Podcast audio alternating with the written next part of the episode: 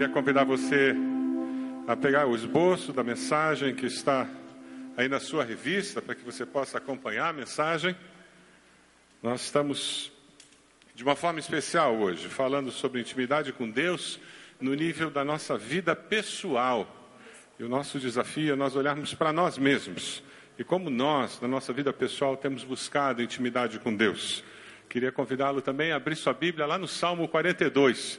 Tente abrir sua Bíblia, conectar-se, encontrar esse texto, mantê-lo diante de você para que você possa retornar várias vezes esse texto durante a mensagem. Salmo de número 42, intimidade com Deus vivo. É isso que nós queremos, ter intimidade com esse Deus vivo.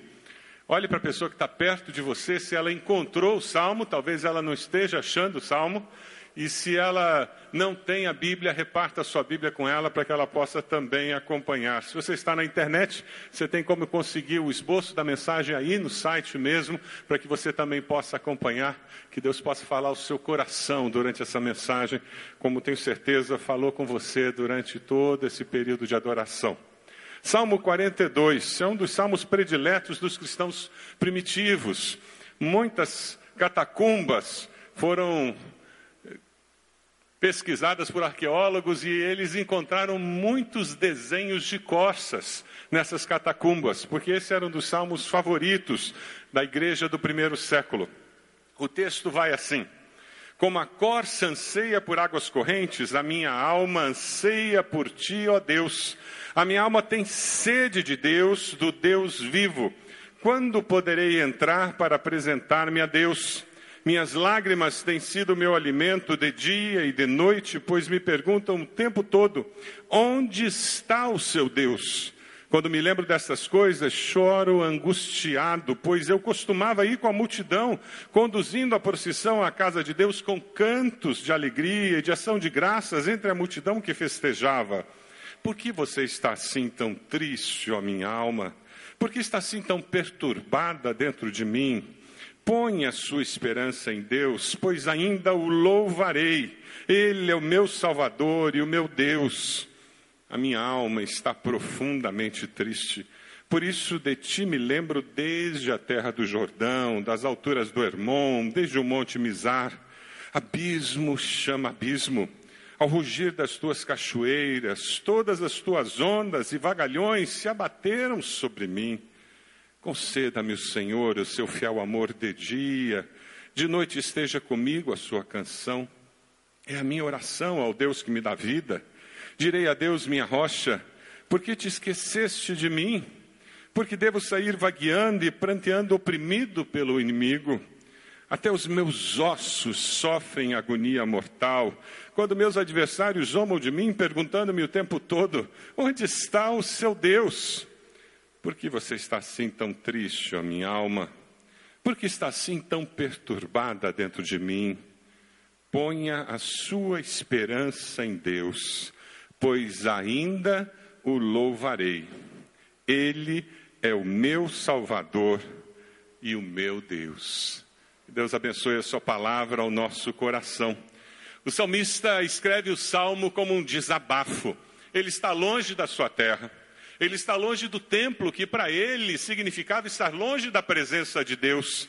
Deus estava presente no templo, naquele lugar físico, no Santo dos Santos, e eles iam até o templo para encontrar-se com Deus. Ele estava desanimado, triste, abatido, ele sentia-se derrotado. Dê uma olhadinha no versículo 3. Olha o que ele fala: Minhas lágrimas têm sido o quê? O meu alimento de dia e de noite. Você já se sentiu assim? Parece que não para, eu não paro de chorar. Versículo 5, 11, por que você está assim tão triste, ó minha alma? Ele não conseguia entender de onde vinha essa angústia de alma, essa tristeza, essa perturbação. Versículo 6, ele diz: A minha alma está profundamente triste. E no 10, veja a afirmação dele: Até meus ossos sofrem agonia mortal. Você já se sentiu assim? Esquecido de Deus, separado da graça de Deus. Parece que Deus se esqueceu de olhar por nós. A sensação é: Deus esqueceu-se de mim, alguma coisa aconteceu. Minhas orações batem no teto e caem na minha cabeça. Eu leio a Bíblia, parece que não é comigo, é com outra pessoa. Não serve para mim. Eu ouço uma mensagem, entra por um lado, sai pelo outro. Eu ouço um louvor e parece que não mexe com a minha alma. Há uma ressequida.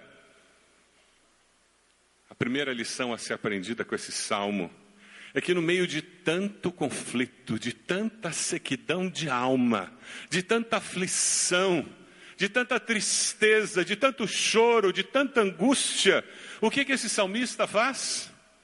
Ele derrama a sua alma diante de Deus. Isso acontece com quem tem intimidade com Deus vivo. Sabe a quem buscar no meio da angústia. Deus, a impressão que eu tenho é que o Senhor esqueceu de mim, mas eu não esqueci do Senhor. A impressão que eu tenho é que o Senhor não me ouve, mas eu sei que o Senhor ouve, porque a tua palavra me diz isso. Versículo 1 e 2, com que ele começa esse salmo, na realidade é uma declaração de fé. Como a corça ansia por águas correntes, a minha alma anseia por quem? Por ti, ele está reconhecendo o estado dele. A minha alma tem sede de Deus. A sua alma tem sede de Deus. Não é sede de mais uma mensagem. Não é sede de mais um louvor, não é sede de mais um culto, não é sede de mais uma conversa com alguém iluminado, é sede da pessoa de Deus. O salmista começa a matar a sua sede de Deus, reconhecendo a sua carência. Essa é uma boa maneira de começar o ano, dizendo: Deus, eu preciso do Senhor na minha existência. A minha fé anda fraca, a minha vontade de te buscar está muito aquém do que eu sei que eu preciso. Deus, eu já tive dias melhores com o Senhor. A minha vida devocional já foi mais profunda. Deus, a minha fé foi mais firmada do que ela está hoje. Deus, a minha confiança já esteve melhor. Deus, eu já fiz coisas mais relevantes para o Senhor com meu tempo. Deus, eu já tive palavras que marcaram mais a vida de pessoas do que hoje. Deus, eu preciso do Senhor. Você tem reconhecido essa necessidade existencial da presença de Deus na sua vida? Os versículos 3 a 6. O salmista, ele diz que precisa do Deus que tanto fez por ele. E é disso que nós precisamos. Nós precisamos falar sobre esse Deus que tanto fez por nós no passado. Se você quer ter intimidade com Deus, você precisa ser relembrado de tudo que ele já fez por você. Porque o mesmo Deus que falou tantas vezes no passado, ainda falará ao seu coração. Você acredita nisso? Diga amém. amém.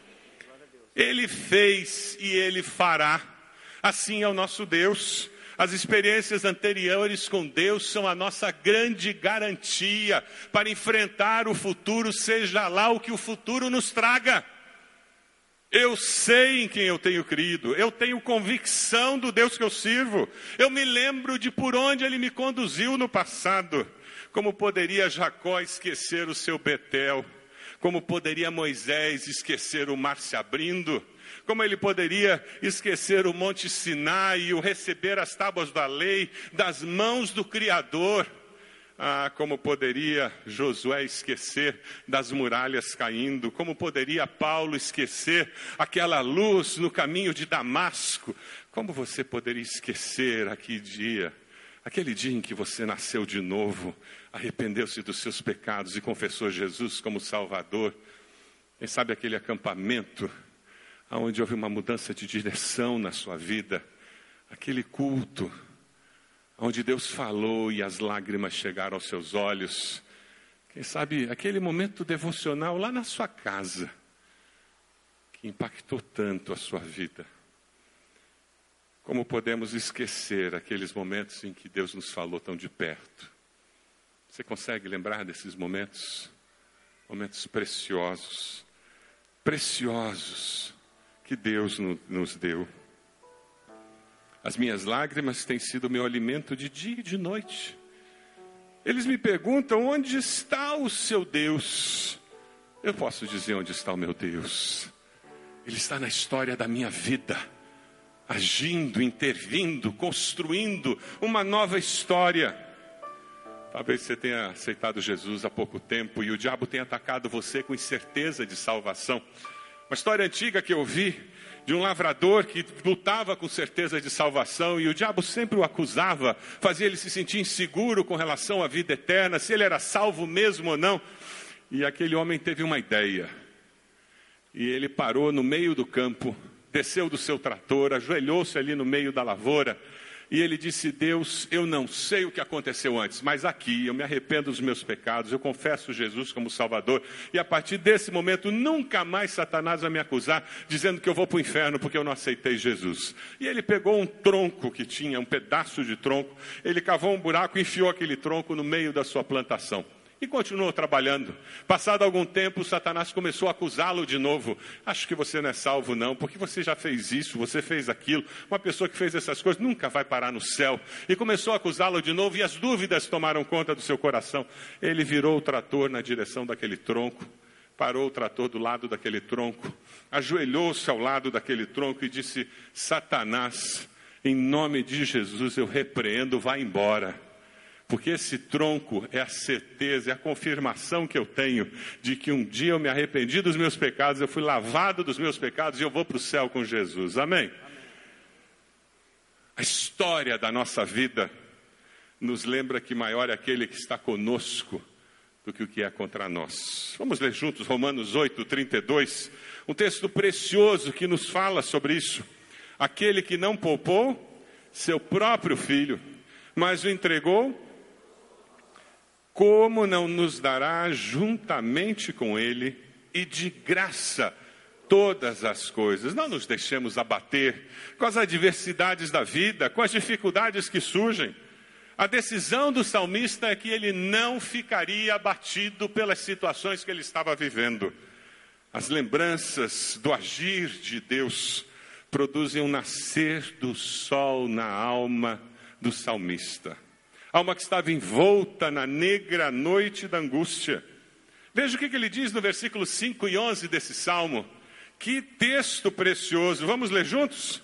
Ponha a sua esperança em Deus, pois ainda o louvarei. Ele é o meu Salvador e o meu Deus. Eu posso estar vivendo o momento da tempestade, mas eu ainda o louvarei. Eu posso estar no meio da angústia, mas eu ainda o louvarei. Eu posso estar no meio da enfermidade, mas eu ainda o louvarei. Eu posso estar no meio do problema, mas eu ainda o louvarei. Isso é um grito de fé, gente. É um grito de fé de quem confia no Senhor, de quem sabe em quem tem crido. Está seguro que Ele é poderoso para guardar o tesouro até o dia final. Você lembra de um hino que tem esse baseado nesse versículo? Vamos cantar? Mas, mas cante bem forte. Mas eu sei quem estou seguro, estou seguro que é poderoso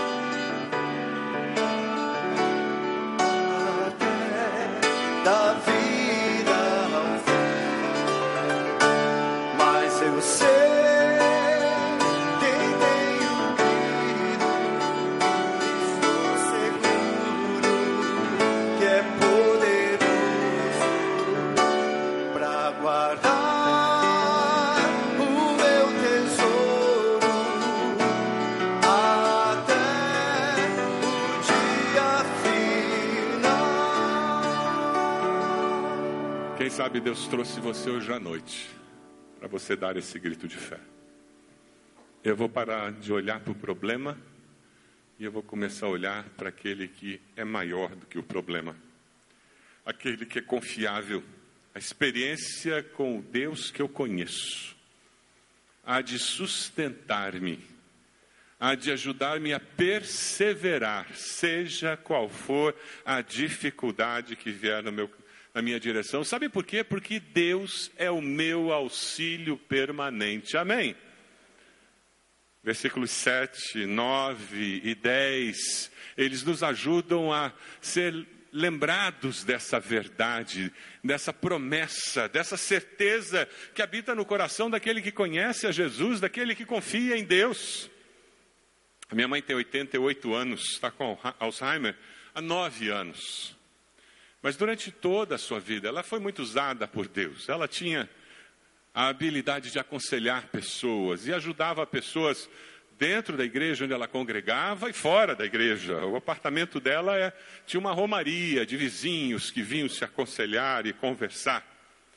E uma das coisas que ela gostava de falar, quando alguém falava sobre problemas, dificuldades insolúveis, e ela percebia que a pessoa estava desesperançada, ela gostava muito de dizer: Ora, lembre-se que apesar de você só enxergar nuvens negras na sua vida, Lembre-se que acima dessas nuvens negras, o sol continua brilhando e o céu ainda é azul. É uma questão de tempo você conseguir voltar a enxergar o céu azul e o sol brilhando. É uma grande verdade.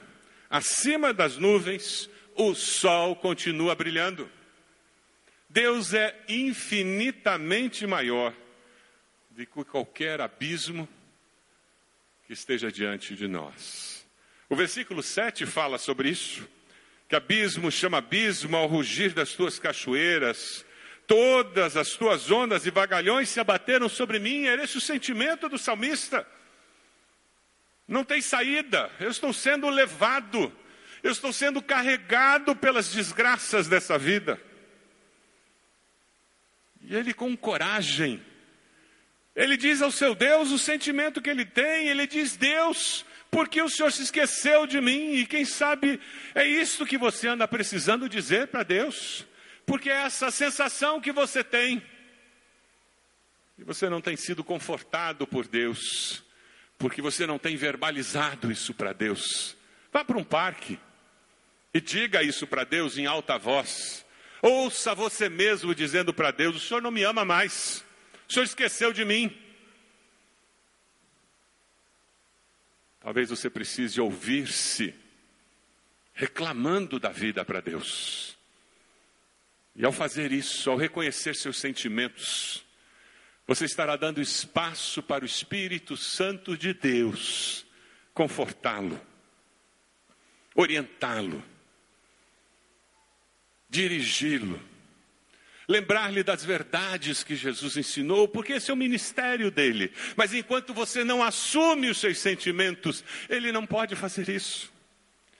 O salmista diz: Até meus ossos sofrem agonia mortal. Quando meus adversários dizem: Onde está o seu Deus? Como é que acontece isso com você que é crente, que vai na igreja? Como se por ser crente nós vivêssemos numa redoma de vidro. Como se, por sermos discípulos de Jesus, nada de mal pudesse acontecer a nós ou nossos familiares. Mas muitas pessoas têm essa ideia. Infelizmente, muitos pregadores pregam isso por aí nos nossos dias. É engano.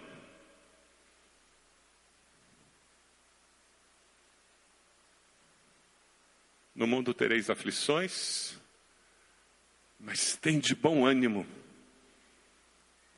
porque eu já venci o mundo. Ninguém recebeu do Senhor a promessa de que adversidades não viriam na nossa direção. Mas nós, discípulos de Cristo, recebemos uma promessa de que Ele nunca nos deixaria só.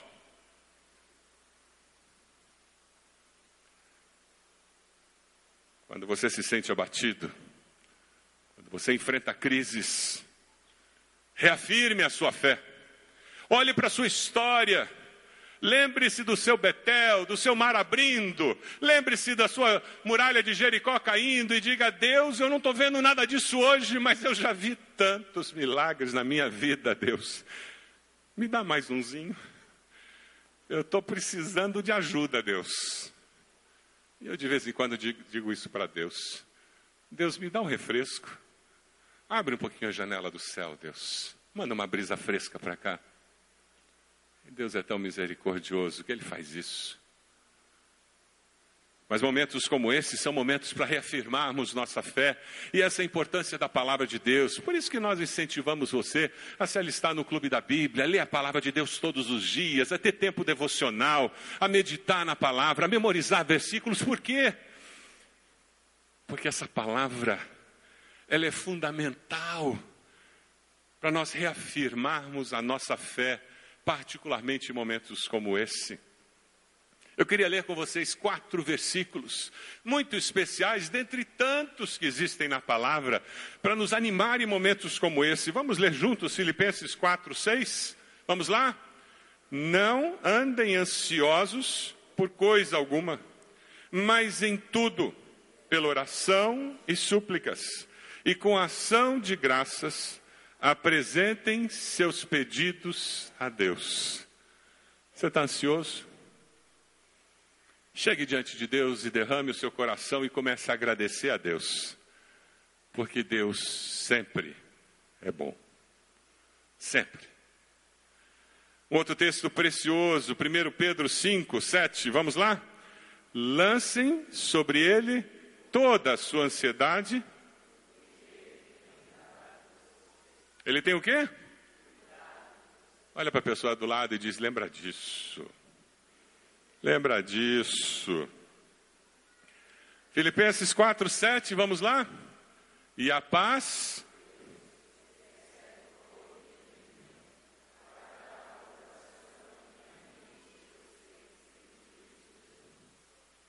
O que, que acontece quando eu derramo minha alma diante de Deus? O que, que acontece quando eu choro diante de Deus? Quando eu dou espaço para o consolador das nossas almas começar a agir, a paz de Deus começa a brotar dentro de mim. Não mudou nada do lado de fora, mas mudou o quê? Mudou o meu interior. As circunstâncias não foram afetadas em nada ainda, mas eu vou começar a lidar com elas uma outra postura, uma outra determinação. Porque a paz de Deus agora vai definir a minha cosmovisão, a paz de Deus vai encharcar as minhas palavras, a paz de Deus vai decidir como eu vou reagir e como eu vou agir. Aí as circunstâncias começam a ser afetadas a partir dali. Eu queria compartilhar o último versículo. 2 Coríntios 4, 8, 9. Esse é precioso demais. Podia ser um versículo para memorizar em 2016. Vamos lá? De todos os lados somos pressionados, mas não desanimados. Ficamos perplexos mas não desesperados. Somos perseguidos, mas não abandonados. Abatidos. Pode bater o que quiser, vida, mas que eu não caio, não caio. Amém? Porque eu sei em quem eu tenho crido. E eu estou bem certo que Ele é poderoso para fazer o quê? Para guardar o meu tesouro até o dia final. Eu não estou sozinho nessa vida, não. Eu tenho um Pai celeste que zela por mim, que cuida de mim, que me ampara. É por isso que o salmista consegue dar esse grito de fé no final do salmo. Por isso que no meio do salmo ele já começa a dar esse grito de fé, ele começa a abrir a sua alma, ele começa a falar da angústia de alma, do sofrimento, das lágrimas, da dor. E ele já no meio do salmo ele dá um grito de fé e no final ele reafirma dizendo: "Eu sei que esse Deus é para valer mesmo". Nós precisamos muito ter intimidade com esse Deus. para podermos matar a sede da nossa alma e podermos viver uma vida de vitória. Veja os versículos 1, 2 e o versículo 8. Ele diz no 8: Conceda-me o Senhor o seu fiel amor de dia, de noite esteja comigo a sua canção. É a minha oração ao Deus que me dá vida. Que ao receber o seu amor eu expresse esse amor. E isso faça com que eu caminhe pela vida vivendo uma vida que preste, uma vida que faça sentido, que transborde essa água que matou minha sede. Jesus falou alguma coisa sobre isso lá em João 7, quando ele disse: Se alguém tem sede, venha a mim e beba. Quem crer em mim, como diz a Escritura, do seu interior fluirão rios de água viva. O que o salmista está falando é de nós sermos transbordantes deste amor. Quando a paz de Deus encher o meu ser, porque eu busquei matar a sede da minha alma em Deus, eu vou lidar com as aflições da vida que vêm em pacotes diferentes, em tempos diferentes, em intensidades diferentes para cada um de nós, em diferentes fases da vida. Nós vamos lidar com o transbordar da água viva. A nossa oração tem que ser: mate a sede do Deus vivo em Jesus. Mate a sede do Deus vivo em Jesus. Aceitar a Cristo como Salvador é matar essa sede da alma, é arrepender-se dos pecados e reconhecer que preciso de Deus na minha existência. É confessar Jesus como Senhor e Salvador, porque eu quero mais do que ativismo religioso. Ativismo religioso é tomar banho na água, é nadar na água. Mas isso não mata a sede de ninguém. Isso é ativismo religioso. Comunhão íntima, intimidade com Deus, é beber da água. Aí mata a sede. Tem muita gente por aí nadando na água, e nada em culto, nada em louvor, e nada em leitura de livros religiosos, e nada em rito religioso. Mas a sede da alma não não acaba. Porque enquanto eu não bebo da água viva, essa sede existencial da presença de Deus não é satisfeita. A palavra de Deus para você hoje, meu irmão, minha irmã, palavra de Deus para nós nessa noite é não desista. Busque a Deus 24 horas por dia para beber da água viva que mata a sede da alma.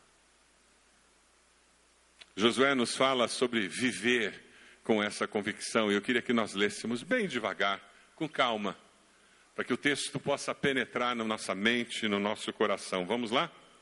Somente seja forte e muito corajoso Tenha o cuidado de obedecer a toda a lei que o meu servo Moisés lhe ordenou. Não se desvie dela nem para a direita, nem para a esquerda, para que você seja bem-sucedido por onde quer que andar. Não deixe de falar as palavras deste livro da lei e de meditar nelas de dia e de noite para que você cumpra fielmente tudo o que nele está escrito. Só então os seus caminhos prosperarão e você será bem-sucedido. Não fui eu que lhe ordenei? Seja forte e corajoso. Não se apavore, nem desanime, pois o Senhor, o seu Deus, estará com você por onde você andar. Vamos dizer de novo? Seja forte e corajoso. Não se apavore, nem desanime, pois o Senhor, o seu Deus, estará com você por onde você andar.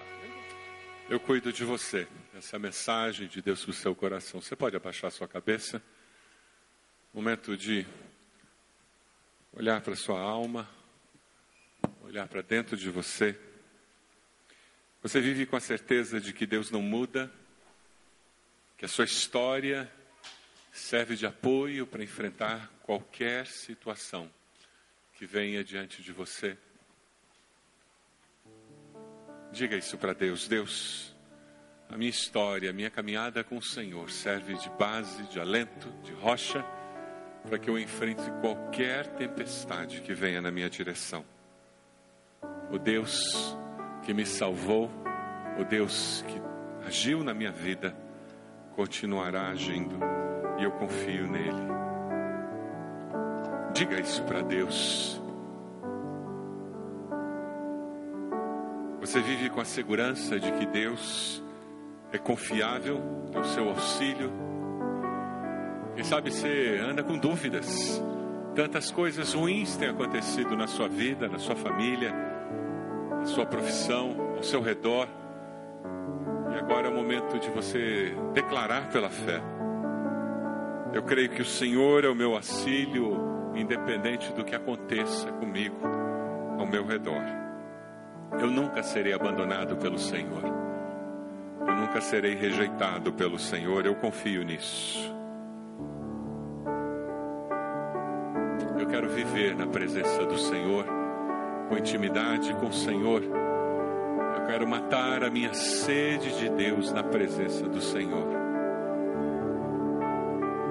Quem sabe hoje você precisa confessar Jesus como Senhor e Salvador. Eu quero desafiar você a fazer uma oração muito simples, dizendo: Senhor, eu me arrependo dos meus pecados. Diga isso para Deus. Eu te peço perdão. Eu entrego minha vida ao Senhor. Eu confesso Jesus como meu Senhor e Salvador. Você fez essa oração breve, onde você está? Dessa forma, abrindo a sua alma para matar a sede de Deus. Enquanto todos estão orando, levante sua mão. Onde você está? Eu gostaria de orar por você. Você fez essa oração? Graças a Deus, pode abaixar. Aquela senhora, mais alguém? Levante a sua mão. Onde você está? Você forma dizendo, pastor, eu fiz essa oração. Eu quero Jesus na minha vida. Eu quero matar a sede da presença de Deus na minha vida. Mais alguém? Onde você está? Levante a sua mão. Onde você está? Mais alguém? Nós vamos cantar uma música. Nós vamos dar oportunidade para que você venha até aqui à frente e se coloque de joelhos, dizendo: Eu quero nesse ano que se inicia, eu quero hoje assumir um compromisso com Deus de matar a fome da minha alma na presença de Deus. Quem sabe isso significa que você vai voltar a fazer período devocional. Quem sabe você já faz, mas você vai reafirmar dizendo: Deus, esse ano mais do que nunca eu vou gastar tempo diariamente na tua presença, orando, lendo a tua palavra. Tempo de consagração ao Senhor. Fique de pé onde você está, por favor. Quem levantou sua mão aceitando Jesus, por favor, vem aqui. Nós queremos orar com você, queremos abençoar sua vida também. Vamos todos ficar de pé e vamos cantar. Enquanto nós cantamos, você que quer consagrar a sua vida ao Senhor, você que quer dedicar a sua vida devocional durante esse novo ano, vem aqui para matar a sede de Deus. Dizer, eu quero consagrar a minha vida ao Senhor, eu quero caminhar mais perto do Senhor durante esse ano. Vem até aqui, nós vamos orar por você no final desse culto. Pode ver, nós estamos esperando por você.